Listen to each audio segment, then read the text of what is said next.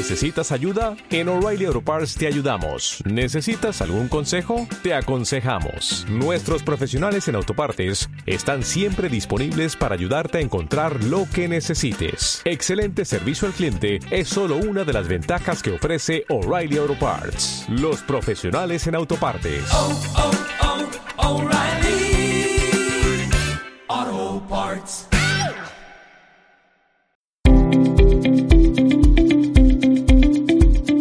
Tripulante 18, el programa de los deportes náuticos. Realización Pera Subirana, dirige y presenta Jaume Soler.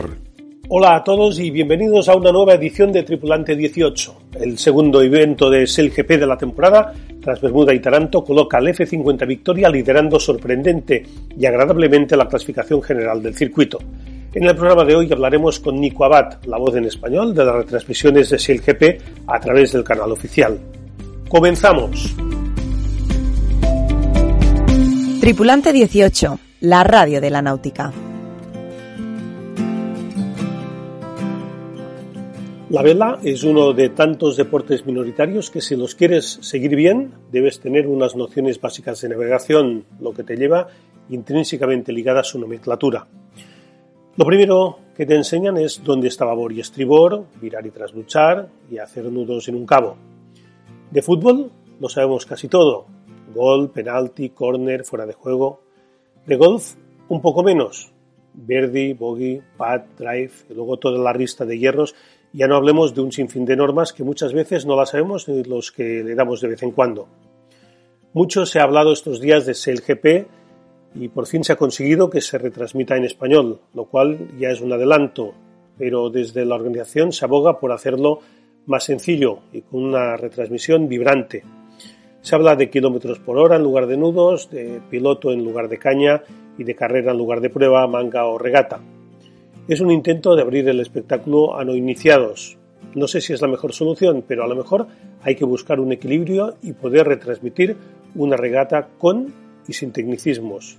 Para esto está el narrador, que es el periodista, y el comentarista, que es el especialista.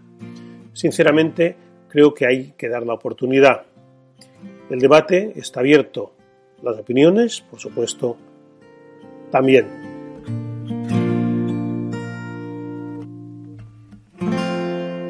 Estás escuchando Tripulante 18.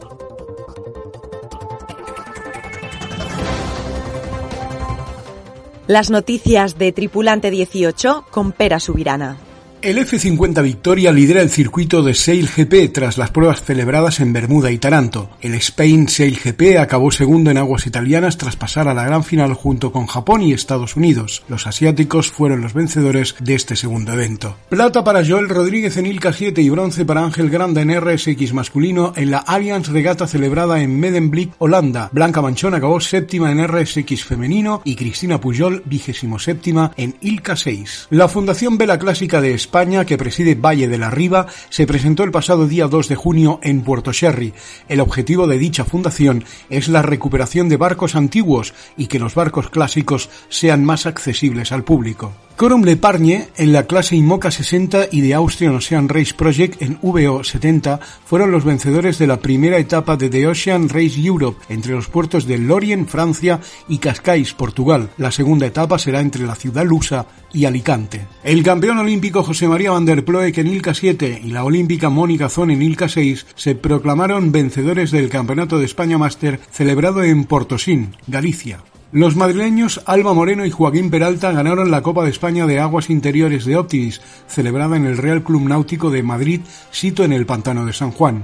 La Copa de España de Aguas Interiores de Fórmula Kate quedó desierta después de que no se pudiera disputar ninguna prueba en los dos días de competición, debido a la meteorología adversa en el pantano de Alarcón. El trofeo de Su Majestad la Reina, que este año llega a su vigésimo segunda edición, ha abierto ya el plazo de inscripciones. Se celebrará del 1 al 4 de julio en el Real Club Náutico de Valencia. Para esta edición se espera contar con más de 60 barcos inscritos en sus ocho clases, lo que es todo un éxito después de que la edición de 2020 se tuviera cancelar por la pandemia.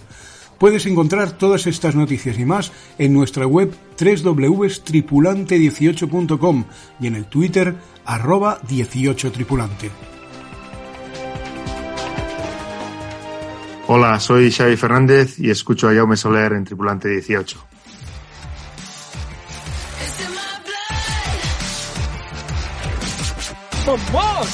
Increíble, ¿no? No sé si la vela es comparable con otros deportes. Cada uno tiene sus peculiaridades y sus complicaciones. Narrar un partido de fútbol no es lo mismo que hacerlo con de baloncesto, ni un torneo de golf es comparable a una carrera de ciclismo, de motos o de Fórmula 1. Narrar vela no es fácil. El conocimiento de las reglas o los propios movimientos de un barco o de sus tripulantes cuentan con una nomenclatura particular. No es lo mismo navegar en ceñida que en popa que virar que trasluchar. Es por ello que si no eres conocedor de la materia, narrar una regata tiene más mérito si cabe. Más aún, si lo que se busca es acercarla al espectador. Y si eres capaz que un no aficionado se aficione, no es solo un reto, sino que es una victoria. Hoy no tenemos con nosotros ni a un campeón olímpico, ni del mundo, ni a un dirigente. Hoy tenemos a un periodista que no es especialista en vela, pero que ha hecho sus pinitos nada más y nada menos que en el circuito de SERGP. Nico Abad, compañero, bienvenido a Tripulante 18. ¿Qué tal? ¿Cómo estáis?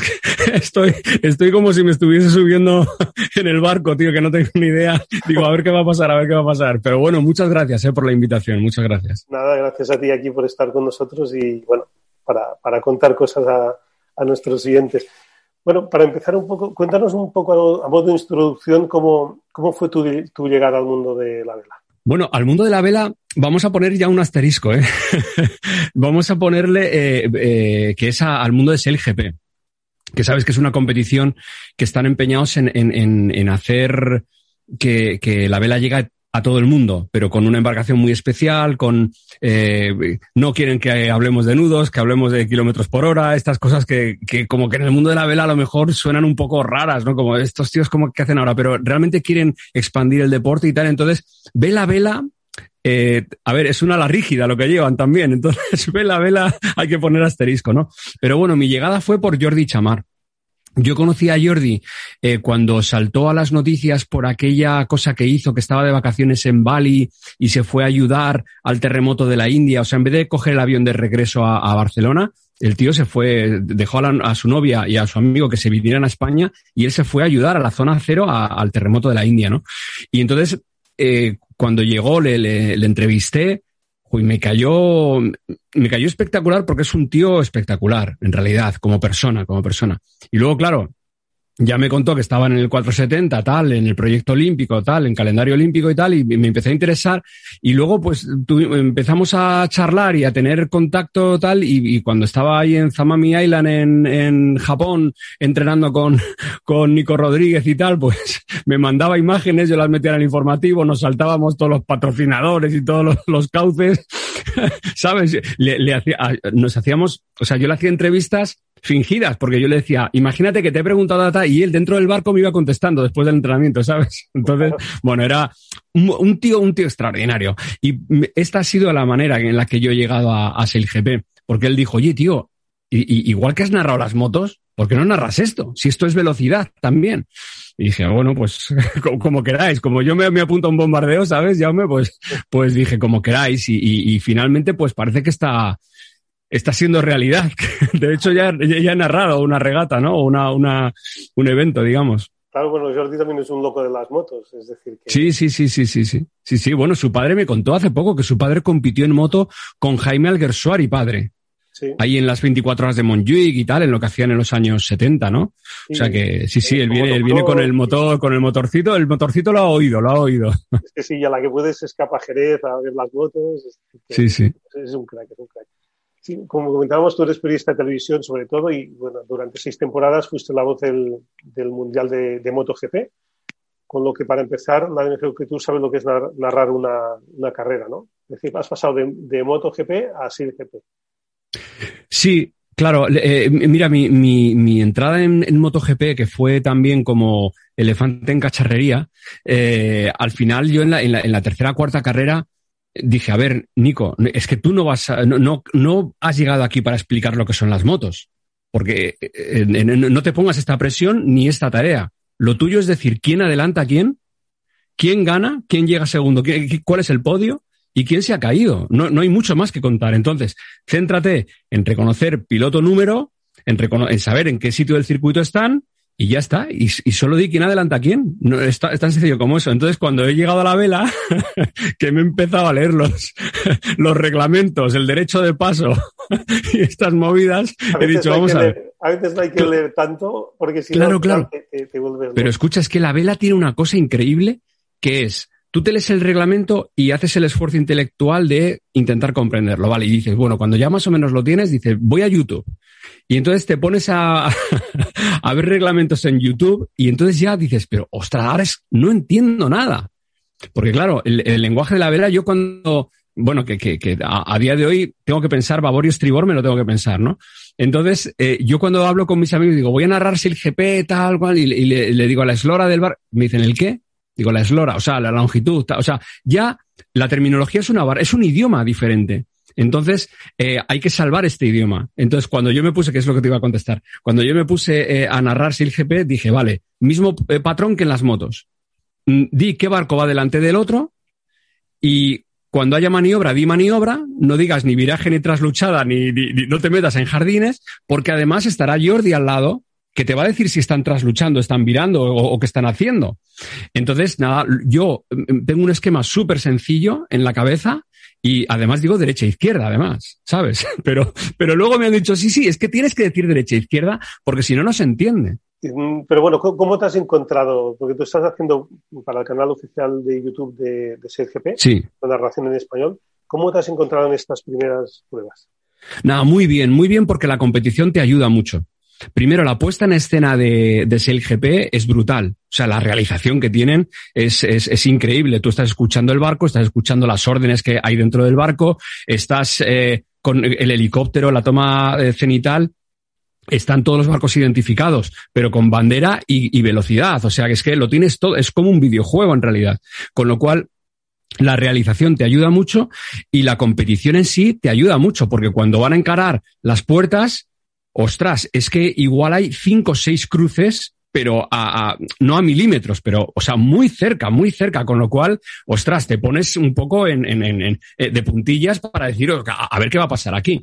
Más, se, se añade a eso que llevan 14 meses sin competir y sin subirse a estos barcos, o sea, que tienen muy poco, digamos, eh, muy pocas horas de navegación en este barco y, y, y, los patines vuelan, macho. O sea, es que, es que es una cosa atronadora. Con lo cual, es muy divertido para narrar, muy divertido para ver y cuando las cosas se ponen, digamos, mmm, apretadas, eh, a, por ejemplo, a Jordi Chamar le cambia la voz. ¿Me entiendes? Entonces, hay como todo lo, todos los inputs que tenemos son de tensión, son de os, aquí está pasando algo que, que estos, cuidado que lentos no van. Bueno, supongo que, que, no es lo mismo narrar un motociclismo con, no sé, que teníais dos millones, tres millones de, de telespectadores.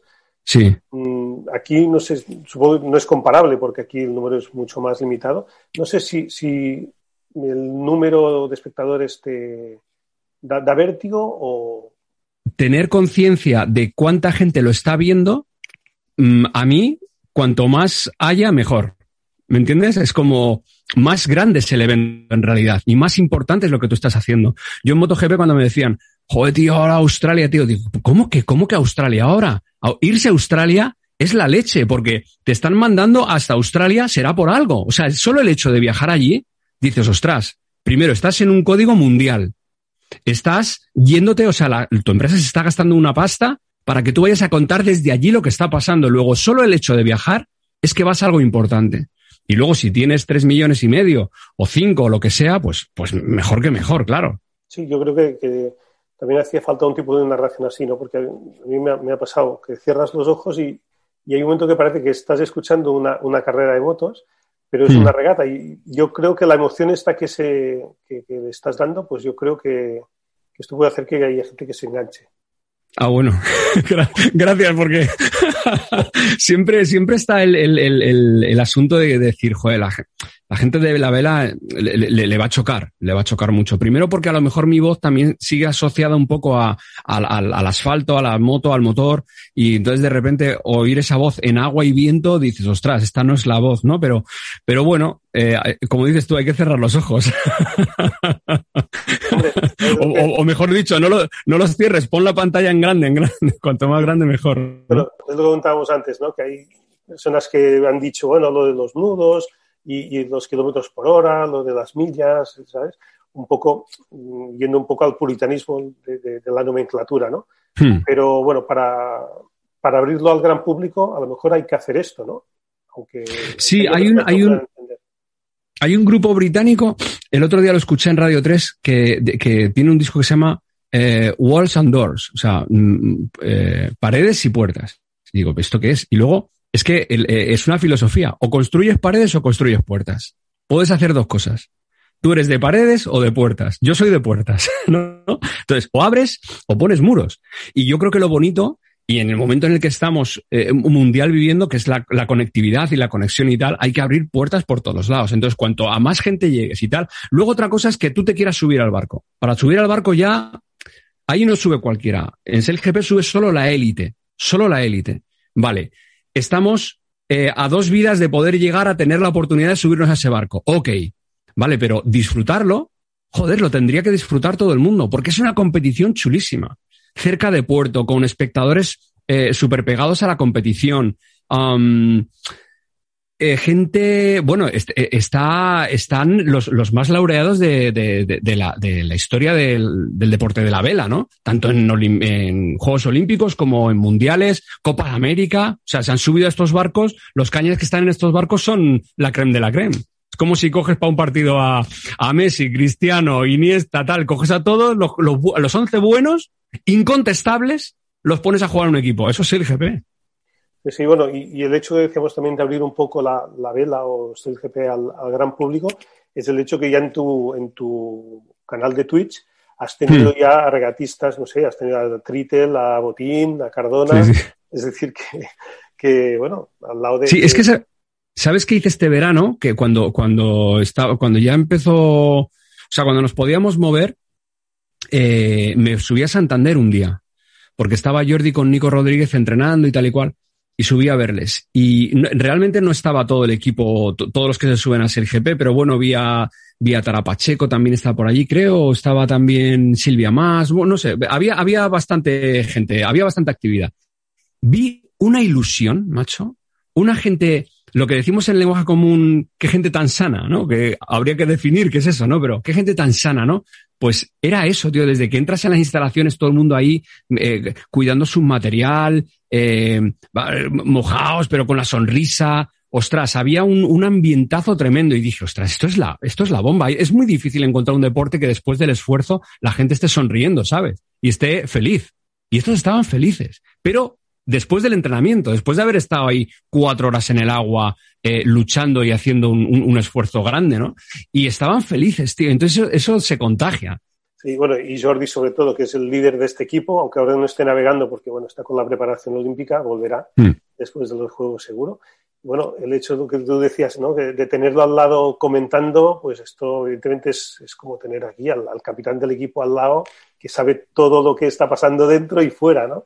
Es decir, sí, que sí, sí. comentabas, ¿no? Que habéis tenido alguna anécdota divertida. Sí, yo le digo, yo le digo, Jordi, tío, tampoco lo hagas demasiado bien, a ver si no te van a subir al barco luego. te van a querer comentarista. no, pero escucha, hicimos la primera narración como lo hacía en MotoGP con los circuitos, las puertas, tal, las distancias que había, todo lo tenía súper eh, milimétricamente puesto en un papel, ¿no? Y entonces yo decía, suben y bajan, ¿no? Suben a la puerta arriba, bajan a la puerta abajo, tal cual. y acabamos la regata y tal. Y al día siguiente nos ponemos y me dice Jordi, oye, Nico, una cosa. Cuando tú dices suben, eh, o sea, no es que estén subiendo, digo, vamos a ver, van a la puerta que está en el norte y, y, visualmente en la pantalla van hacia arriba. Entonces, por eso digo que suben. Dicen, no, no, es que cuando subes es que tienes el viento atrás y cuando bajas es al revés y tal. Y yo digo, entonces, Jordi, ¿qué pasa? ¿Que lo estoy diciendo al revés? Y me dice, pues sí. Digo, entonces, ¿qué hacemos, Jordi? Lo... ¿Qué hacemos ahora? Porque yo creo que se entiende que están subiendo, están bajando, se entiende por lo que vas en la pantalla. Y me dice, pues es que lo estás diciendo mal. Joder, y estuve en la siguiente, el domingo, estuve atrapadísimo con eso. Sí, a mí pues una cosa parecida, no, no voy a decir el compañero porque estas cosas se quedan dentro, ¿no? Fui de comentarista de, de, una, de una regata, de una competición, en una televisión, pero él se adelantó, ¿no? Y me dijo, me dijo, llama, sobre todo, si digo una barbaridad, tú no me contradigas en directo. Es decir, Mm. no digas, mm, porque evidentemente luego ya mm, dice, aunque diga la cosa más, más tremenda, ¿no? Y evidentemente no, Claro. no- no pasó, pero bueno, se curó en salud en el sentido de decir, en directo no, porque luego sí que quedamos mal todos, ¿no? Ya, ya, ya, ya. No, pero- ¿Sabes qué? A mí, mira, justamente eso a mí no me importa, porque, porque yo estoy en código de decir, eh, vamos a contar lo que pasa, pero queremos contarlo bien. Entonces, si me equivoco, dímelo, porque lo importante es contarlo bien. Con lo cual, esto siempre está presente. Pero te metes en una dinámica que si estás explicando un concepto en pleno directo y hay un barco que, que, que, que, se- pone en problemas o, o uno que pincha o tal, eh, y estás en medio de una explicación, ya no estás contando lo que pasa, ¿no? Entonces, ahí sí entras en un conflicto un poco narrativo, de, de que en vez de decir lo que está pasando, estás acordando cómo se cuentan bien las cosas, ¿no? ¿no? Y, y luego están, que antes no había, pues las redes sociales que son muy peligrosas, ¿no? Porque luego ya salta uno que ya la hemos liado. Sí, sí, pero bueno, las redes sociales hay que empezar a, a ponerlas también en su sitio, ¿no? En, en- en- La gente, mira, hay una cosa en el fútbol que esto pasó hace mucho tiempo y fue muy polémico, no había redes sociales, pero estaba Valdano de entrenador del Real Madrid, yo cubría los entrenamientos del Madrid y en una rueda de prensa le estábamos preguntando, le estábamos apretando, la verdad, y él dijo una frase, dijo, eh, mira, con taxistas, panaderos, no, hablo de fútbol. Entonces, hostia, el titular fue este. Con los taxistas no hablo de fútbol. Pero ¿qué quería decir Jorge con, e- con esto? Que evidentemente él no puede descender a un nivel de profundidad de debate con un taxista o con alguien que no sea del fútbol. Y esto lo digo yo, digo, ¿tú crees que sabes de fútbol? Ok, te doy al Madrid. Ah, pl- Planifícale media hora de entrenamiento al Madrid. Es que no sabes qué hacer. No sabes qué hacer 10 minutos con esa plantilla. ¿Qué les mandas correr? ¿Qué les haces? ¿Un rondo? ¿Qué les haces? Eh, disparos a puerta, centros desde el área. No, no, sabes qué hacer con ellos. Por lo tanto, no sabes de fútbol. Entonces tú puedes opinar, pero no sabes. Y esto eh, pasa en las redes sociales. La gente sabe de, no, no ha pasado en la vela, pero ya que estamos en un podcast de vela, ¿no? La gente sabe de vela eh, que escriben en las redes sociales. Sí, saben de vela. Saben más que yo, pero están siete vidas por delante de, lo que yo sé de vela. Pero te digo una cosa, ellos no saben retransmitir. Me pasó una cosa en las motos que la gente no lo sabe, mira, te la cuento a ti, que es que la gente me, yo hice el grito este de me gustan las motos por una cosa que tenía con Ángel Nieto, que, que él me dijo, a ti esto te va a emocionar y tal. Entonces un día le dije, me gusta, Ángel, me gustan las motos, tal. Entonces ya se quedó con la, el me gustan las motos. Y la gente en las redes, pero te- ¿qué te van a gustar si no tienes ni idea tal y cual? Y el, y el CEO de Dorna, Carmelo Espeleta, le- eh, lo que le decía a Basile es, oye, el chaval ese que grita, me gustan las motos, joder, es que es lo que necesitamos. Entonces tú fíjate que el CEO de Dorna estaba diciendo que esa era la frase que necesitaban y que no habían encontrado en, en- en- en- los tropecientos años que llevan y la habían encontrado conmigo que venía de fuera y sin embargo la gente me estaba criticando esa frase, ¿sabes? Entonces son, son unas paradojas que la gente no comprende ni entiende ni ve. Claro, que es un poco lo ha pasado, ¿no? Que Russell Kutz quiere que, que, es- que en España, pues, el deporte, eh, de- bueno, es el en este, en este caso, pues, pues crezca, ¿no? Yo creo que, que vamos por el camino correcto. Sí, sí, lo tienen. Mira, hubo una reunión antes de Bermuda, hubo una reunión con, con broadcasters y tal, y, y Russell dijo una cosa que me llamó la atención. Dijo, em, no os quedéis para vosotros ninguna opinión en la retransmisión, opinad, porque la opinión eh, genera debate y el debate genera afición.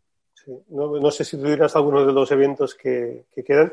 Yo supongo que en Cádiz sí, ¿no? Porque me imagino que en Cádiz se que- querrá hacer un, un despliegue pues para que, que incluso la gente que, que asista a la regata pues también pueda seguir la retransmisión a través de pantallas o viéndola en el agua. Me imagino que ahí Sí, no, no, yo creo que están preparando algo muy gordo para Cádiz. Lo que pasa que en los tiempos que vivimos, Jaume, no se puede decir voy a hacer esto, porque realmente, o sea, estamos todos un poco con los dedos cruzados, que vaya todo bien, que el año se complete, que tal, con, con unos mínimos, ¿no? Pero, pero la gente de SILGP lo que sí es cierto es que se está, o sea, la currada que se pegaron para sacar Bermuda adelante fue la, fue la bomba. O sea, con, con todo en remoto, todos los equipos en remoto, el COVID, las, las pruebas, la burbuja que crearon allí. O sea, fue un trabajo titánico para sacar eso adelante. Si han sacado Bermuda adelante, eh, ya que no saquen el que no se saque el campeonato entero va a estar difícil. Si ha sacado Bermuda. Bien, Nico bienvenido al mundo de la vela. Enhorabuena por tu estreno, nada más y nada menos que con SELGP. Y bueno, te seguiremos escuchando a, a lo largo de, de toda esta temporada. Muchas gracias, Nico.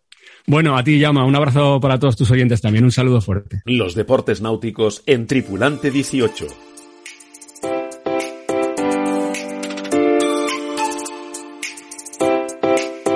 Tripulante 18 os presenta el equipo olímpico español de vela en los Juegos Olímpicos de Tokio, una serie realizada por la Real Federación Española de Vela. En el espacio dedicado a nuestros olímpicos, hoy tenemos a la tripulación masculina de 470 que forman Jordi Chamar y Nico Rodríguez. Realmente creo que, es, que somos, hacemos muy buen equipo, ¿no? Creo que, que los dos nos aportamos quizá lo que, lo que le falta, los puntos fuertes de cada uno son quizá los puntos flojos del otro y creo que eso en un equipo es fundamental. Somos dos personas muy diferentes, que, que bueno, espero que eso sea el punto de estabilidad que, que necesita el equipo.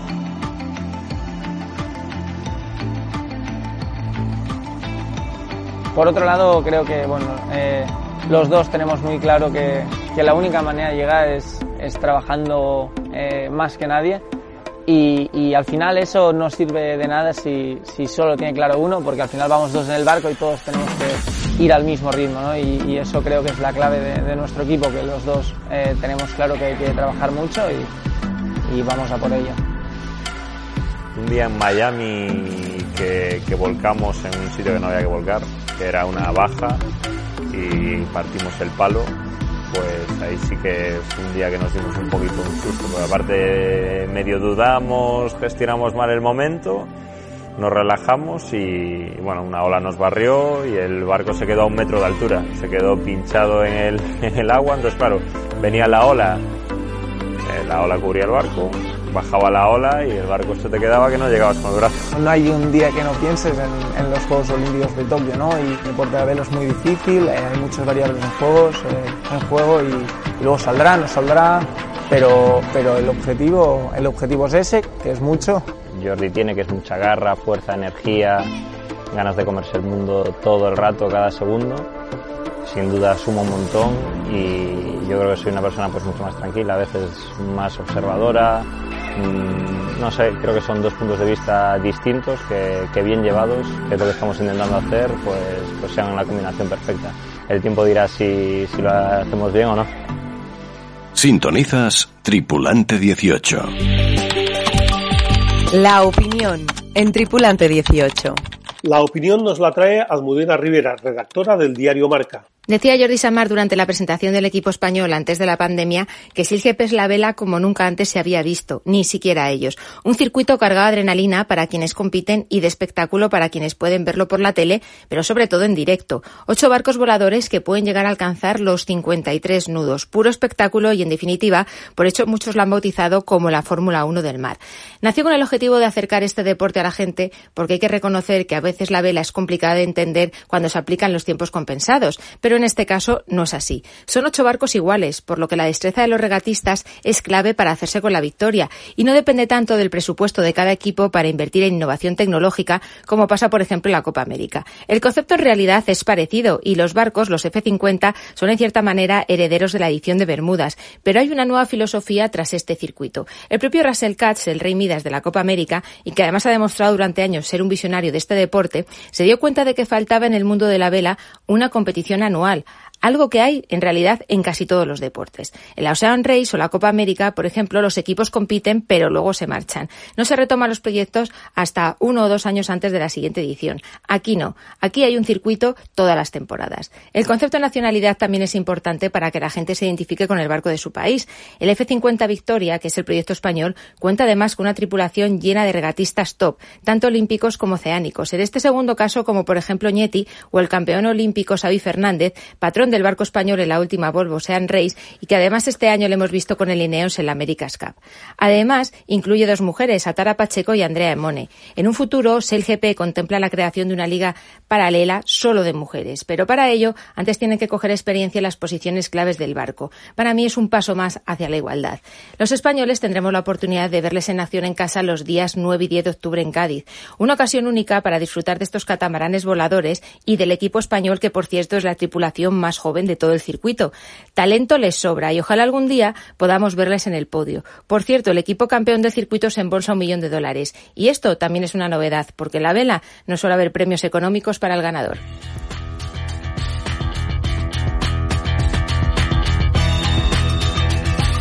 Y hasta aquí este casi monográfico de Sail GP, coincidiendo con la segunda prueba disputada en Taranto y en el que hemos mantenido una charla con el periodista Nico Abad, narrador en español de las distintas pruebas de este espectacular circuito de barcos voladores. Nosotros nos vamos, volveremos la semana que viene con más actualidad náutica.